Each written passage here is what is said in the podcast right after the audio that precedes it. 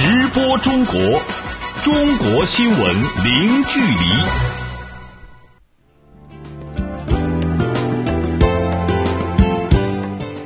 这里是直播中国节目，听众朋友你好，我是张俊。你好，我是杨敏。今天节目的主要内容有：中国外交部长王毅结束对澳大利亚访问，专家称中澳关系迎来新机遇。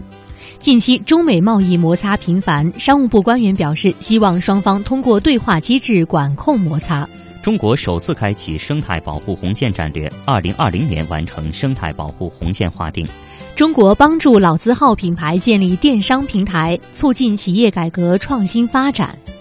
好，欢迎各位持续收听。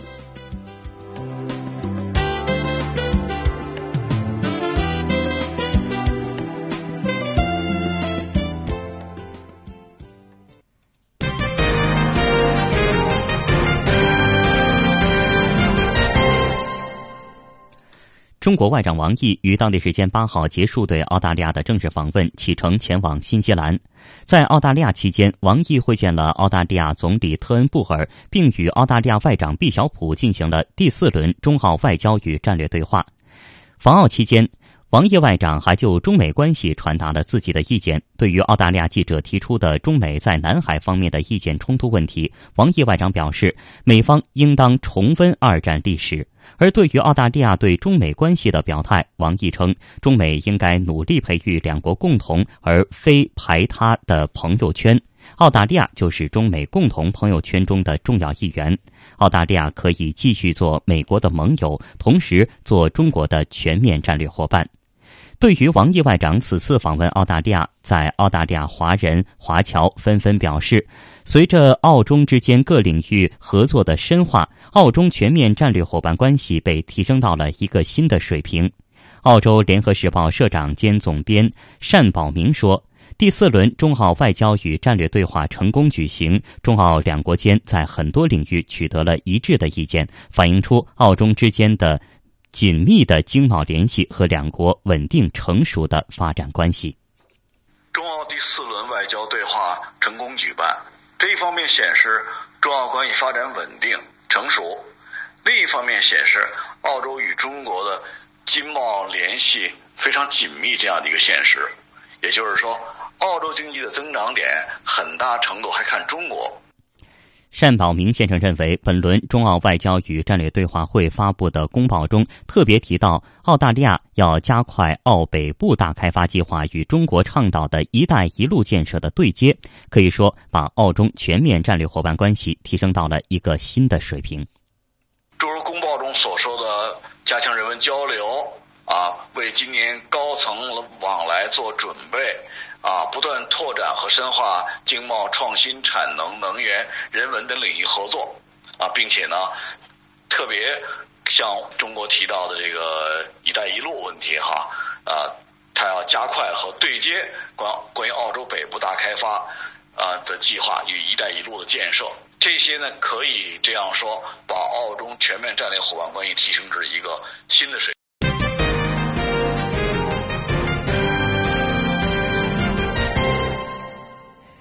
英国首相府发言人七号表示，特蕾莎梅首相将于年内访华，这是两国关系近年来显著发展后进一步密切的体现。详细情况，来听本台驻英国记者敖丹娜发回的报道。英国首相府发言人七号表示，英国首相特蕾莎梅将于年内访问中国，而在此之前，特蕾莎梅在对中国农历鸡年新春发表贺词时，也已经表达了她对年内访华的期待。This year also marks some important anniversaries. 今年是香港回归二十周年，英中两国建立大使级外交关系四十五周年。我希望我们能够利用这些契机，在商贸、外交、教育、旅游和文化领域打造更加牢固的合作关系。我们要把英国建设成为世界上最具广阔视野、贸易最自由的国家。事实上，我正期待着自去年杭州之行后再次对中国进行访问。杭州之行是我成为首相后第一次到访欧洲以外的国家，也实现了我与习主席的第一次会晤。二零一五年十月，中国国家主席习近平对英国进行国事访问，中英决定共同致力于构建面向二十一世纪的全球全面战略伙伴关系，并开启中英关系的黄金时代。去年六月，英国公投决定脱离欧盟后，时任首相卡梅伦宣布辞职。特蕾莎梅在担任新首相后，立刻决定赴杭州出席 G20 峰会，并表达了英国新政府希望继续发展中英关系黄金时代的意愿。上个月十七号，在就脱欧问题发表演讲时，特蕾莎梅还强调愿意与包括中国在内的欧盟以外国家尽快签订自贸协定。根据时间表，英国政府希望在三月底前正式启动脱欧谈判，并正在争取议会的支持。英欧能否在两年内如期完成谈判等不确定因素，给中英关系发展带来挑战。但是，中英关系的未来也面临新的历史机遇。中国驻英国大使刘晓明日前在接受本台记者专访时就对此表示：“首先，英国脱欧后将获得对外经贸协议自主权，中英呢都表达了开展自贸谈判的积极愿望。两国今后呢？”可以携手打造中英经贸合作的升级版。第二呢，就是脱欧后，英国要保持在科技、教育、创新等领域的优势，更需要与欧盟以外的伙伴开展合作。第三呢，就是脱欧后呢，英国决心走向世界，打造全球性英国。中国也坚定致力于推进发展开放型世界经济，中英可以成为促进全球贸易和投资。反对保护主义的领军者。第四呢，就是中国的一带一路倡议与英国拥抱世界的目标高度契合，双方可以加强一带一路建设方面的全方位的合作。另外，特蕾莎梅计划对中国的访问也被认为是加强英国与世界大国关系的又一举措。驻英国记者奥丹娜伦敦报道。好的，感谢奥丹娜的报道。中国外交部发言人陆康八号表示，中方欢迎特蕾莎梅首相适时访华。关于英国脱欧问题，陆康表示，中方关注英欧谈判前景，相信双方能够通过谈判达成双赢协议。我们关注英欧谈判的前景。英国和欧盟都是在国际上有重要影响的力量，我们相信英欧双方能够谈出一个。双赢的这么一个协议，繁荣稳定开放的英国和欧洲符合各方的利益，中方呢也愿意同欧盟一道，继续推进中欧和平增长、改革文明四大伙伴关系建设。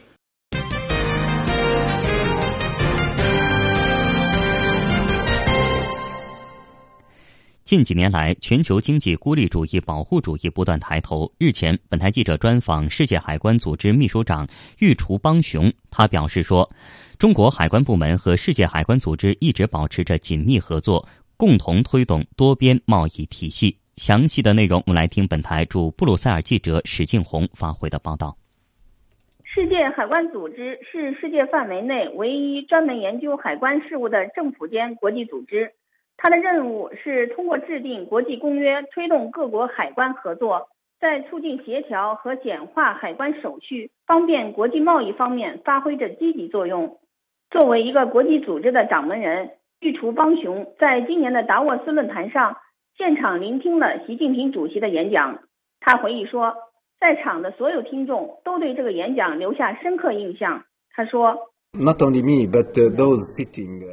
不仅仅是我，而是包括所有在会议大厅里的人都对演讲印象深刻。这是因为习近平清晰地表示要支持多边贸易体系。当然，中国已经从中受益，但其他国家也会从开放的贸易体系中受益。我很受鼓舞，因为一个大的经济体提出支持自由贸易，这是一个非常重要的信息。玉厨邦雄认为。中国海关部门一直在为推动多边贸易体系而努力，在这方面，世界海关组织和中国海关部门保持着良好的合作。他说：“For example, I talked about e-commerce。我举个例子，在电子商务方面，中国目前正担任着世界海关组织下属的电子商务工作小组主席一职，并且正在推动电子商务便利化。所以，我认为中国对世界海关组织予以了很大的支持。”随着科技的发展，电子商务越来越普及，导致海关工作也面临着很大的挑战。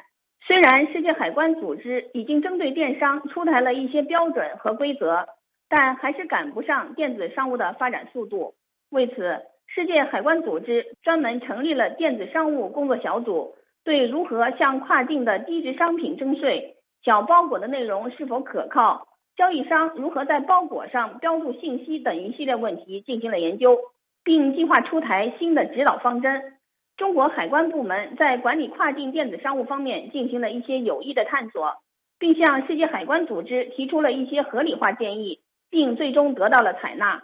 玉厨邦雄还说，在货物运输方面，中国也准备采用更多的世界海关组织的标准，这些都为促进贸易全球化做出了贡献。记者史景红，布鲁塞尔报道。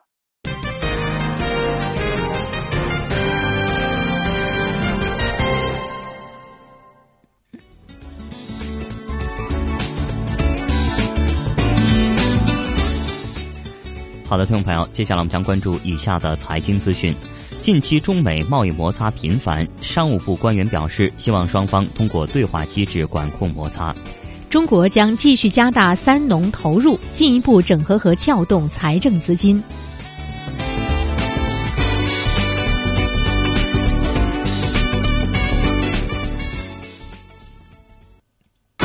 直播中国，中国新闻零距离。接下来，我们来关注一下中国最新的股市和汇市信息。首先是股市方面，来关注今天的股市信息。九号的早盘，中国内地的沪深两市在低开之后呢，展开了一波上升的浪潮。沪指创出了近两个月来的新高，三千一百八十六点八四点之后高位震荡。今日收盘，上证指数收报三千一百八十三点一八点，上涨十六点二零点，涨幅百分之零点五一，成交金额两千零九十七亿元人民币。深成指收报一万零一百八十二点七三点，上涨五十二点六一点，涨幅百分之零点五二，成交金额两千四百八十九亿元人民币。香港恒生指数收报两万三千五百二十五点一四点，上涨四十点零一点，涨幅百分之零点一七，成交金额九百五十九点五亿港元。台湾加权股指收报九千五百九十点一八点，上涨四十六点九三点，涨幅百分之零点四九，成交金额一千零三十四点四六亿元新台币。汇市方面，中国外汇交易中心二月九号授权公布人民币汇率中间价如下：一美元兑六点八七一零人民币，一欧元兑七点三四九五人民币，一百日元兑六点一三九九人民币，一港元兑零点八八五五二人民币，一英镑兑八点六一一一人民币，一港。一澳大利亚元兑五点二四六八人民币，一新西兰元兑四点九七七二人民币，一加拿大元兑五点二二八一人民币。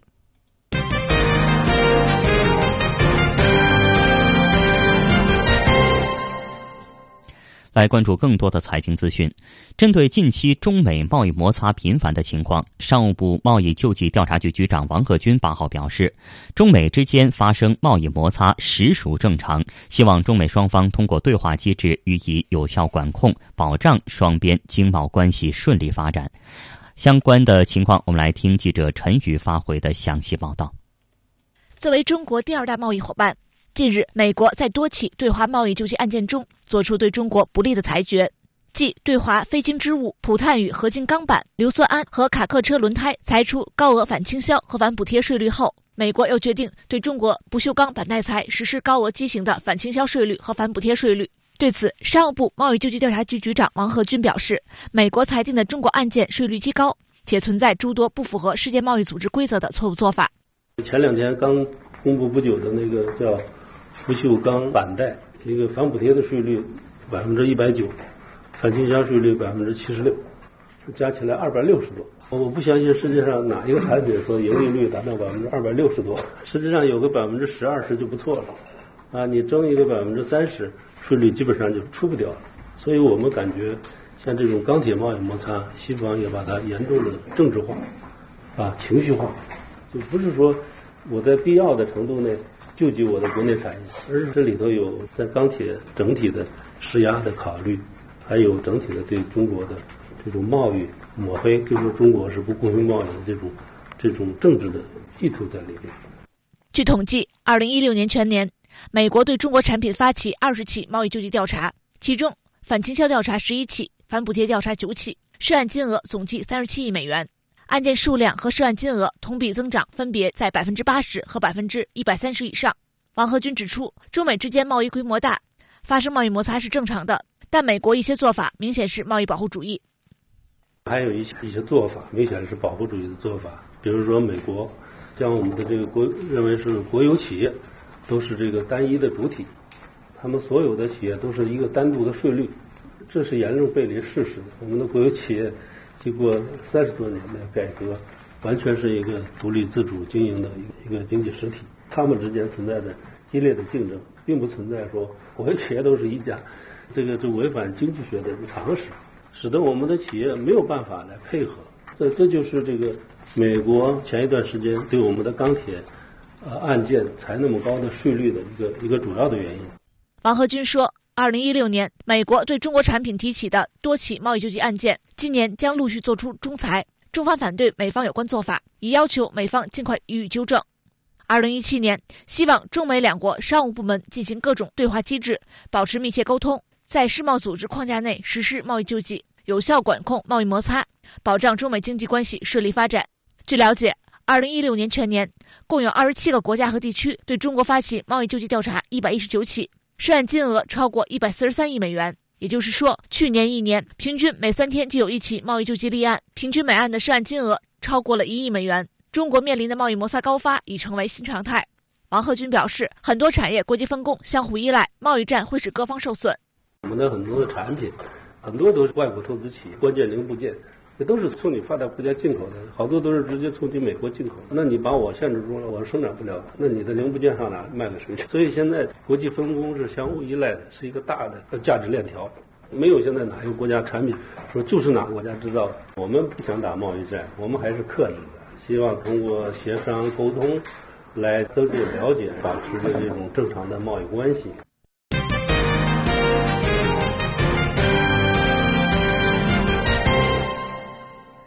直播中国，我们继续来关注新闻。中共中央、国务院日前正式发布二零一七年中央一号文件，文件提出要加大对农业农村的投入资金，在确保增量的情况下，盘活存量，做好整合和撬动两篇大文章。有关内容，我们来听本台记者李进发回的报道。十三五时期，中国三农发展对投资和建设的需求大，任务重，在经济新常态的背景之下，财政收入增长面临压力。如何筹集农业农村发展的建设资金，成为了一个现实的难题。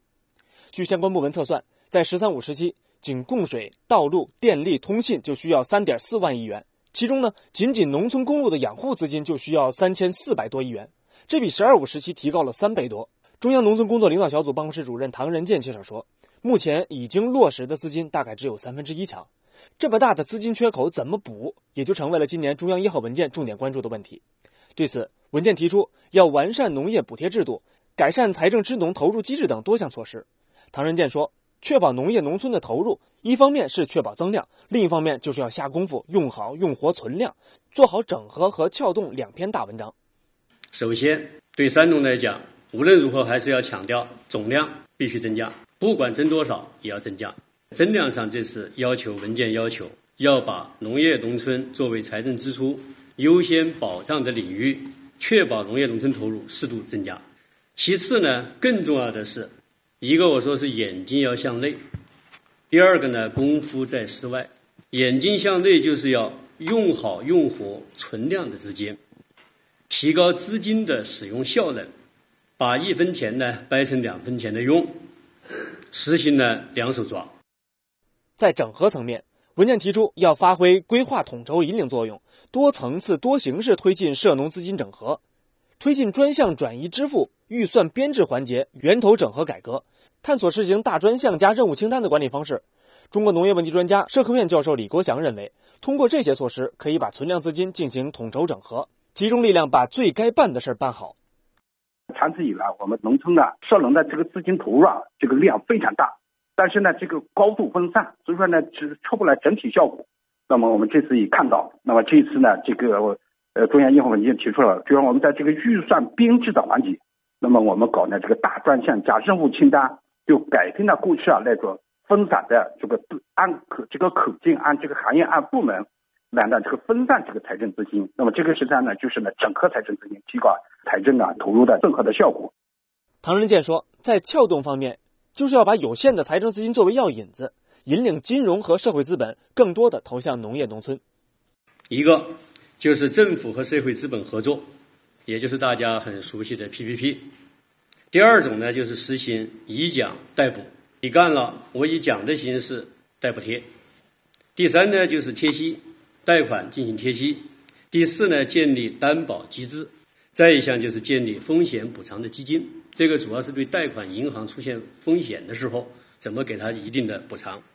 再有呢，就是设立各类农业农村发展的投资基金。再一个就是加大政府债券，特别是专项债券，来加大对地方农业农村基础设施建设项目的支持。总的来说，对于三农发展钱从哪儿来的关键问题，今年的中央一号文件方向非常明确，既要开源节流，让财政资金充分发挥作用。又要引得源头活水注入三农发展，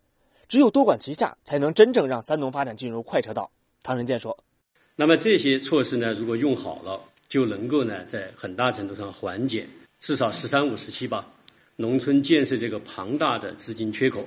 这样就能够建立起来金融和社会资本下乡的导流渠，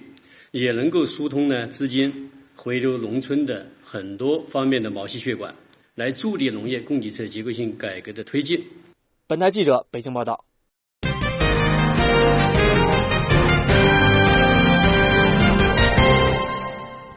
接下来，我们再来看俄罗斯铝业联合公司日前发布的消息称，公司已经在上海证券交易所注册了人民币债券“熊猫债券”发行计划书，计划发行一百亿人民币的七年期债券。而最新的统计数据显示，截止到二零一六年的十一月，熊猫债发行同比大幅升十二倍，至一千一百三十五亿元。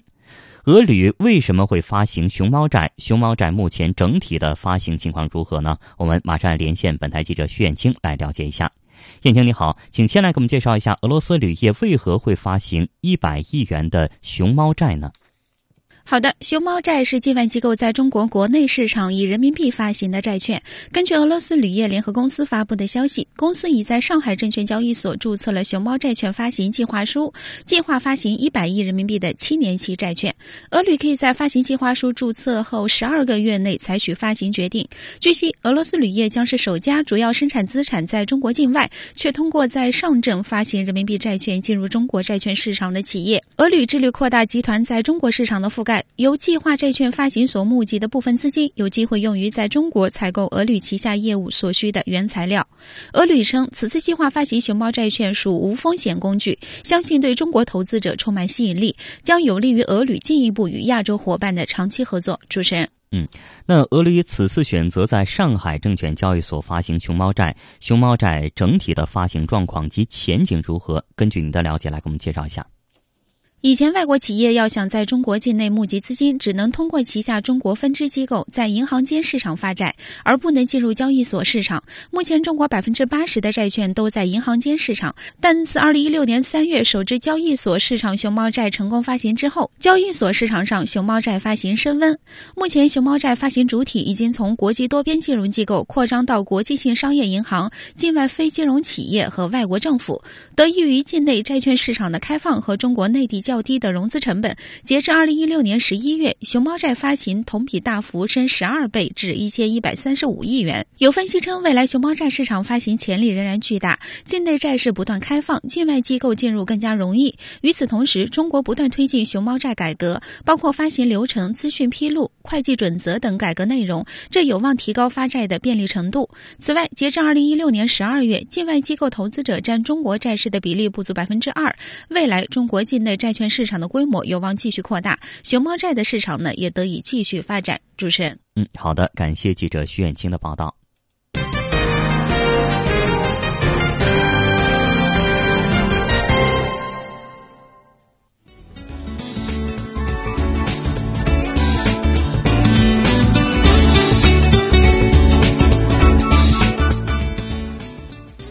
好的，听众朋友，欢迎您持续关注直播中国节目。节目的下半段时间，我们将一起关注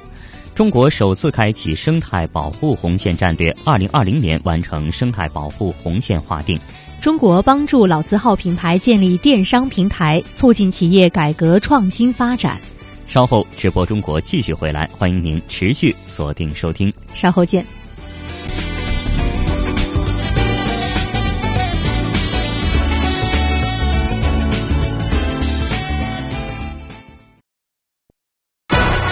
播中国，中国新闻零距离。听众朋友，您现在正在收听到的是直播中国节目。节目的下半段时间，我们首先来关注今天的主要新闻。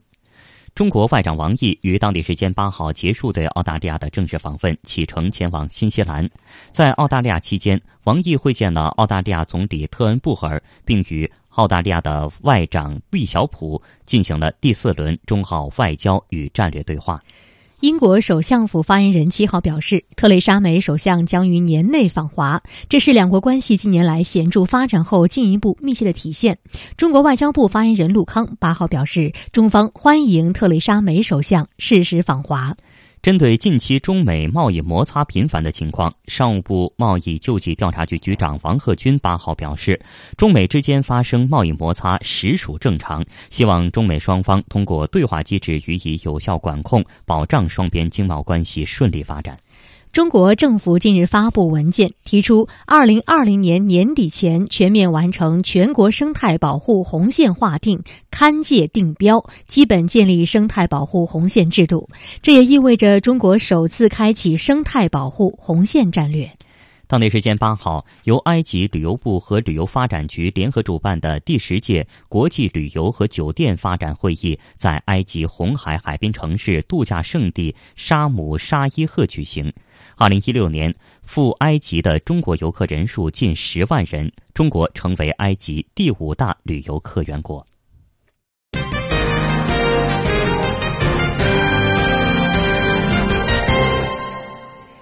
中国政府近日发布文件，提出二零二零年年底前全面完成全国生态保护红线划定、勘界定标，基本建立生态保护红线制度。这也意味着中国首次开启生态保护红线战略。有关情况，我们来听记者魏雨辰的报道。生态保护红线是指具有特殊重要生态功能、必须强制性严格保护的区域。通常包括具有重要水源涵养、生物多样性维护等功能的生态功能重要区域，以及水土流失、土地沙化等生态环境敏感脆弱区域。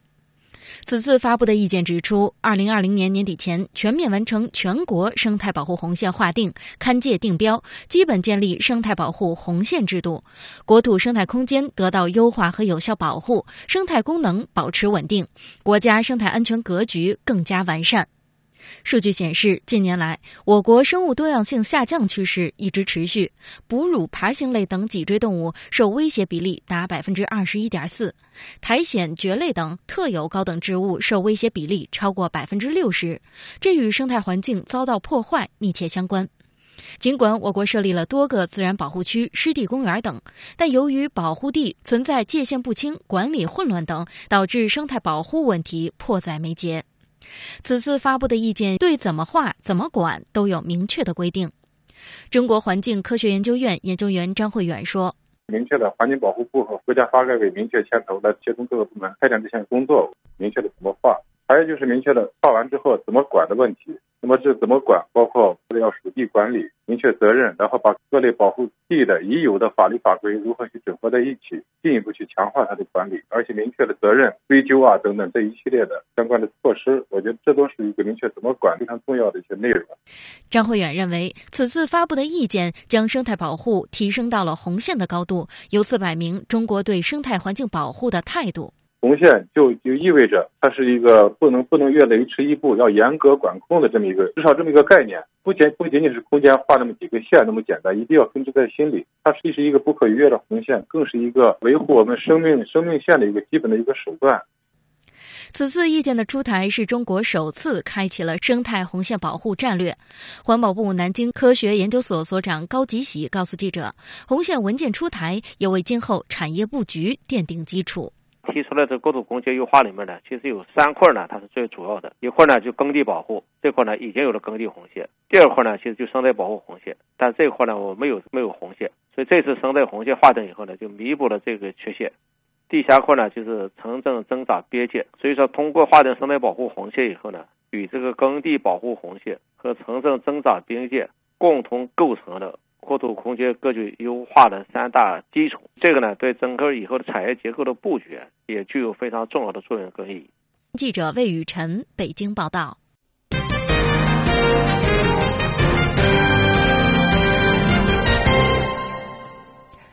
记者九号从国家安监总局了解到数据显示今年的春节假期安全事故为近十年来的最少。但是，安监总局也表示，相关的单位依然存在违规操作等问题。下面我们来听记者杨琼发回的详细报道。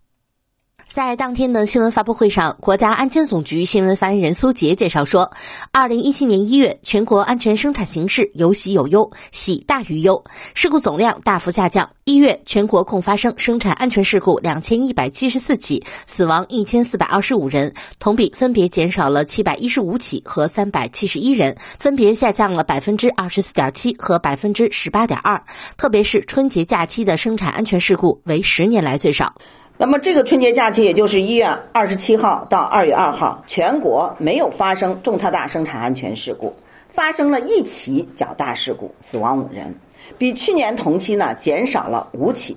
分别下降了百分之八十三点三和百分之七十八点三。这较大的一起事故也是道路交通的运输事故，应该说是十年来也是最少的。苏杰也坦言，喜中的忧主要是金属、非金属矿山事故上升比较多。煤矿发生了两起重大事故。一月三号到二十四号的二十二天里，建筑施工、危险化学品、烟花爆竹、火灾等行业领域相继发生了八起典型事故。对此，苏杰表示，特别是在相关的责任人和责任单位不落实相关的安全生产的法律法规、违规操作。相关的部门和地区安全监管不到位，这些突出的问题还依然存在，都提醒我们安全生产工作不能有任何的放松，不能有任何的思想上的麻痹。记者杨琼，北京报道。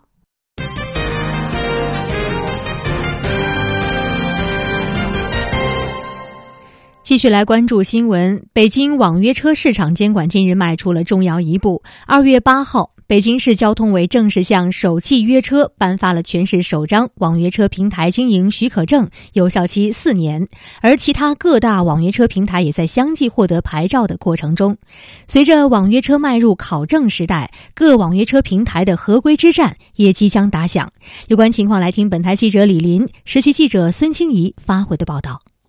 北京市二月八号正式发放首张省级网约车平台经营许可证。拿到这张许可证的是首汽约车。根据这家公司的 CEO 魏东介绍，首汽约车于去年十二月底提交申请，今年一月初各部委根据条例提出问题，再进行资料的补充，经过了一个严格的过程，才拿到这张经营许可证。据北京市交管部门介绍，自去年国家和北京市正式发布网约车规范文件以来，有多家网约车公司在北京提交了资质申请。而从全国范围来看，不少网约车平台也在加快申请牌照的步伐。今年一月二十六号，神州专车已经率先在福建获发了同样的许可证。此外，滴滴出行相关人士告诉记者，公司也已经向有关部门提交了牌照申请，但是由于平台规模较大，合规车辆较多，导致核验及对接工作相对复杂，耗时较长。易道方面也强调，相关资质审核目前进展顺利，可以预见，网约车牌照将成为未来各大平台的标配。中国政法大学传播法研究中心副主任朱威认为，伴随着网约车进入考证时代，网约车平台的安全意识将会得到进一步的强化，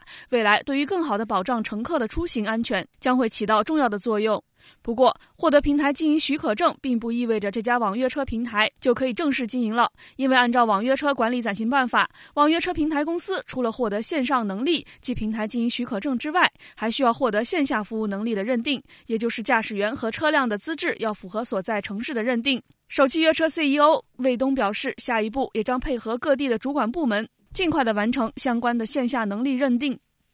有分析认为，对于网约车平台而言，拿到经营许可证意味着获得了政府的认同。但是在瞬息万变的市场中，要立于不败之地，如何争取到更多的车辆和平台司机则更为重要。而按照新政的要求，网约车司机和车辆还必须分别取得。网络预约出租车驾驶员证和网络预约出租车运输证，不过区别于平台资质全国范围内适用，车辆和司机的许可则需要匹配各地不同的政策。朱威表示，如果平台上参与的车源和司机的数量下降，但乘客需求并没有下降，势必会带来供不应求的状况，进而引起网约车价格的上涨。还有专家指出，随着打车难、打车贵或将重新出现，要缓解、破解市民出行难的问题，当务之急是增加城市出租车的供给，放开城市出租车牌照的限制，或者是随着市场更加成熟，逐步放松网约车的门槛规定。记者李玲，实习记者孙清怡，北京报道。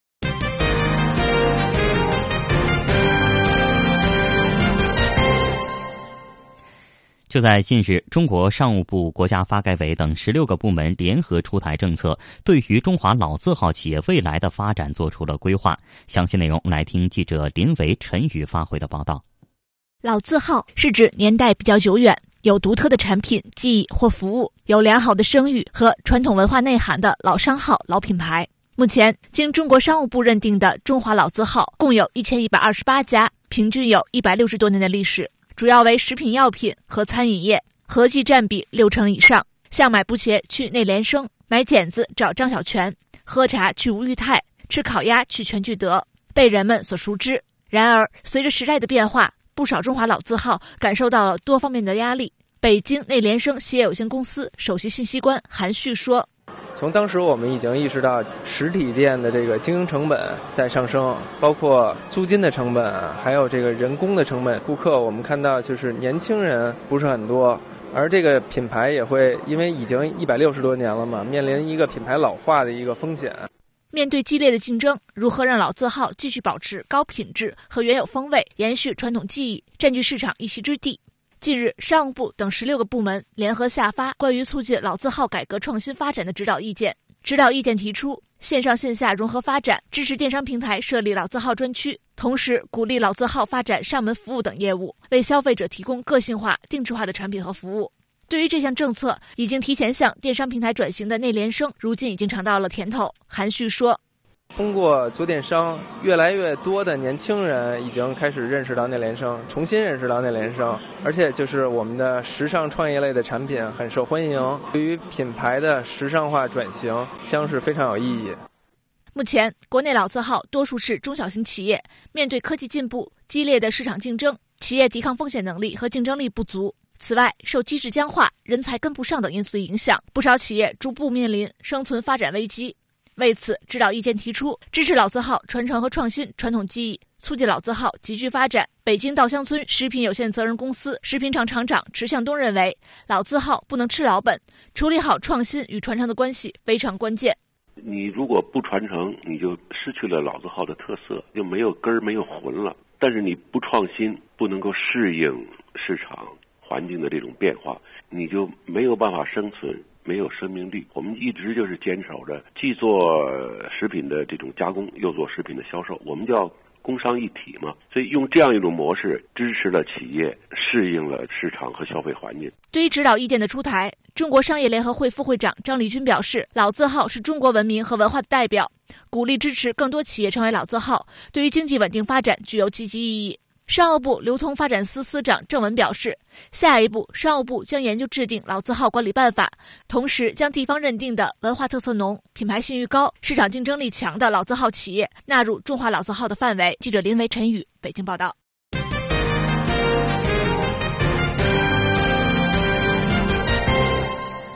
直播中国继续来关注新闻。近日，中国老兵王琦被困印度的消息成为媒体关注的焦点。本台记者来到王琦老人在印度农村的家中，对他进行了实地采访。有关情况，我们来听记者廖继勇从印度发回的报道。我有生命，我就我一定要回到国家去，一定要回到北京，和一起走过。这位言辞激昂、态度坚决的老人，就是最近引起各大媒体和网友们高度关注的被困印度的中国老兵王琦。在印度中央邦一个名叫蒂罗迪的偏远乡村，记者见到了他和他的家人。由于被困在印度已经长达五十四年之久，老人的汉语表达已不太顺畅，但还是带有浓浓的陕西关中口音。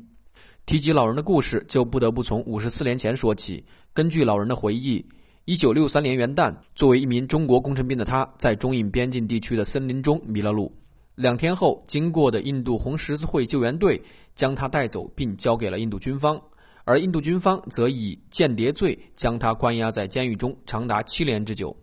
出狱之后，王琦被印度方面安排到了印度腹地中央邦的一个偏远乡村生活。之后，他与当地一名女子结婚，并育有四个儿女。这期间，虽然生活和工作慢慢步入常态，但王琦却时时刻刻想念着远在千里之外的祖国和亲人，从未放弃过归国的想法。二零一二年，王琦向中国驻印度大使馆求助，使馆方面非常重视老人的情况。由于时隔多年，老人在印度已无法提供任何身份证明，使馆迅速与国内相关部门以及老人的亲属核实情况，并在二零一三年为老人颁发了中国护照。此后，为了帮助老人回国，中国驻印度使馆一直与印度政府相关部门保持着密切的沟通，为老人争取出境许可。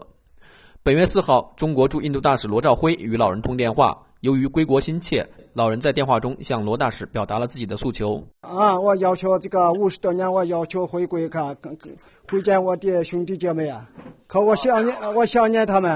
啊，他们也想念我呀。所以我要求向这个印度政府也要求呀，我向咱们大使馆也请求，这向印度政府叫他帮赶快我送我回中国，会见我的兄弟姐妹啊。听完老人的诉求，罗大使表示。这么多年，老人流落在异国他乡，受了很多苦，很不容易。中国政府和中国外交部这些年来知道老人的情况后，对老人一直很关心。罗大使在电话中向老人表示：“对，相信你的回国，对对对，你兄弟姐妹的一个愿望，对对，能实现。”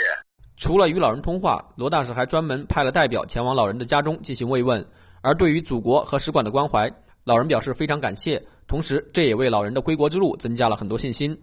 由于老人在印度已经娶妻生子，成立了家庭，在被问及家人对他回国的态度时，老人信心满满的表示，家人都很理解和支持他。他说：“我的这个孩子，我的妻都愿意，他高兴，他们愿意回国，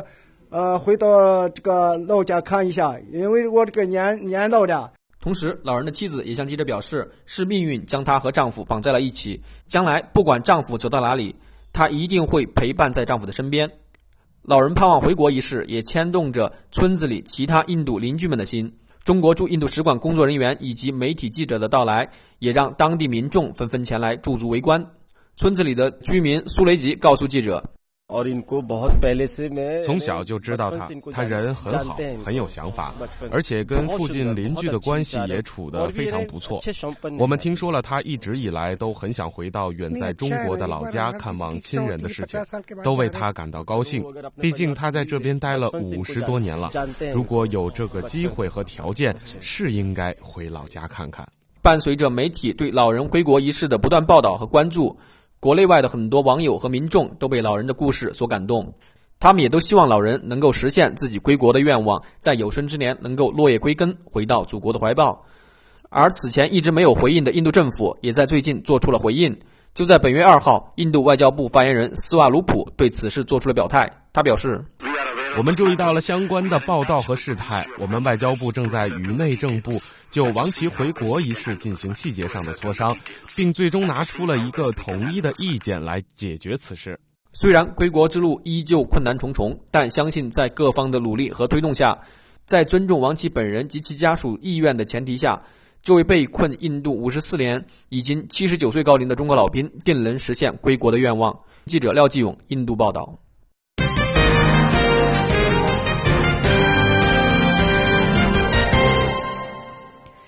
当地时间八号，由埃及旅游部和旅游发展局联合主办的第十届国际旅游和酒店发展会议在埃及红海海滨城市度假胜地沙姆沙伊赫举行。根据介绍，近年来赴埃及旅游的外国游。的外国游客的人数呢锐减，但是中国游客的数量却是逐年的增加。二零一六年赴埃及的中国游客人数近十万人，中国成为埃及第五大旅游客源国。相关内容，我们来听本台驻埃及记者周雷志、张一夫发回的报道。自从二零一一年开始，政局动荡和空难事故导致前往埃及的外国游客数量急剧下降。今年一月，埃及中央银行行长塔里克·阿穆尔发表声明称，二零一六年埃及旅游业收入为三十四亿美元，较二零一五年减少二十七亿美元。尽管如此，近年来中国游客人数却在逐渐增加。二零一六年赴埃中国游客人数近十万，窜升至当年埃及接待外国游客人数排名第五，成为最大惊喜。埃及旅游发展局副局长阿哈迈德·哈姆迪认为。中埃两国关系的升温、签证手续的简化以及民航服务的提升，是一六年中国游客人数大幅上涨的主要原因。他说：“二零一六年是中埃建交六十周年，两国元首和高层都有频繁的互访，把两国关系推向了新的高度。从去年下半年开始，我们还放宽了中国游客个人落地签的标准，简化了团地落地签的手续，还陆续开通了八条每周直飞包机航线，这些都为中国人到埃及旅游提供了很大的方便。埃及在中国旅游市场的火热表现延续到了今年春节假期。据中国旅游研究院和携程旅游集团日前联合发布的《二零一七年春节旅游趋势报告与人气排行榜》显示，埃及成为二零一七年春节出境游十大黑马目的地之一。在北京一家旅游公司专门经营中东非旅游路线的地接领队张女士认为，国人出境游目的地的转变也是赴埃中国游客增多的原因之一。她说。您先出国的时候，一定是走马来西亚、新加坡、东南亚、日本、韩国这些，然后呢，美国啊，这个欧洲、澳大利亚等等要去的，等这些差不多都走完了。哎，我去哪儿看看呀？现在就是中东非，旅游开展了那么年那么多年的时间，出来旅游的客人，基本上大部分的风景要去的目的地走完了。现在最吸引人的、最突出的路线就是中东飞路线。旅游业在埃及经济中扮演着重要角色。据国际旅行和旅游协会公布的报告显示，旅游收入在埃及经济中的比例高达百分之十三。直接或间接创造了全国百分之十二的就业岗位，而中国每年出境游客大约一亿两千万人次，境外旅游人次和旅游消费均列世界第一。埃及旅游部长拉希德日前在接受当地媒体采访时强调，埃及必须研究中国旅游市场的需求，尤其是在休闲和消费方面，这对重振埃及旅游业至关重要。记者周雷志、张一夫，埃及沙姆沙伊河报道。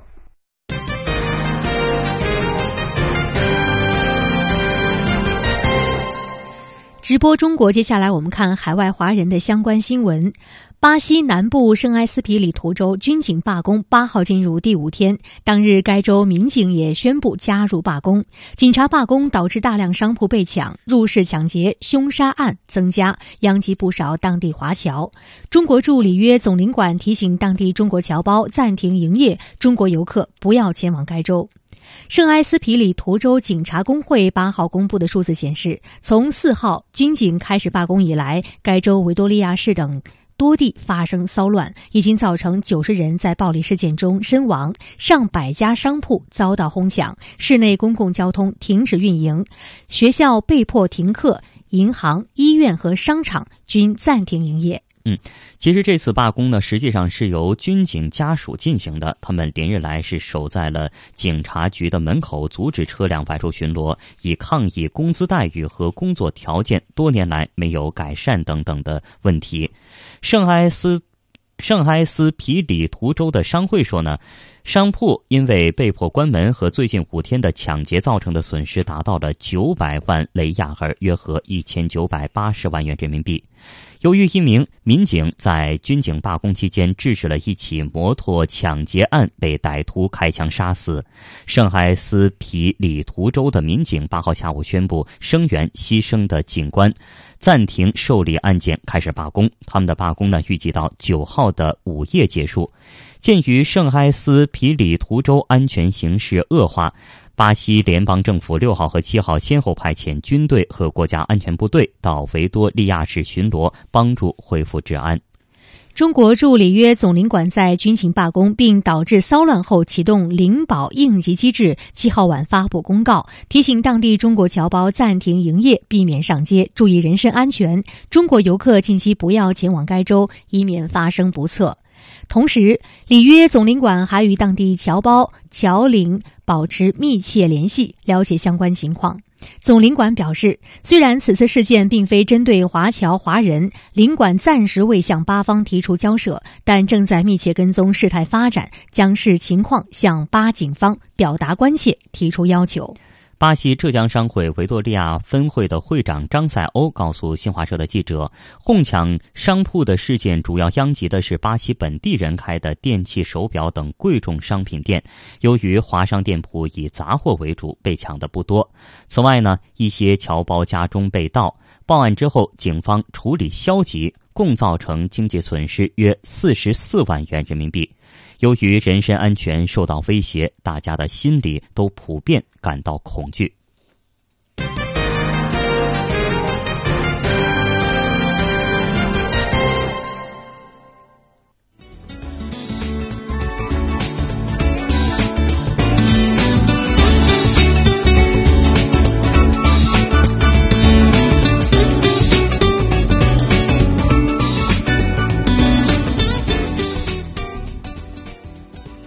好的，听众朋友，在节目的最后，我们再来一起回顾一下今天节目的主要新闻。中国外交部长王毅结束对澳大利亚的访问，专家称中澳关系迎来新的机遇。近期中美贸易摩擦频繁，商务部官员表示，希望双方通过对话机制管控摩擦。中国首次开启生态保护红线战略，二零二零年完成生态保护红线的划定。中国帮助老字号品牌建立电商平台，促进企业改革创新发展。好的，听众朋友，这一时段的直播中国到这儿结束了，感谢收听，再会，再会。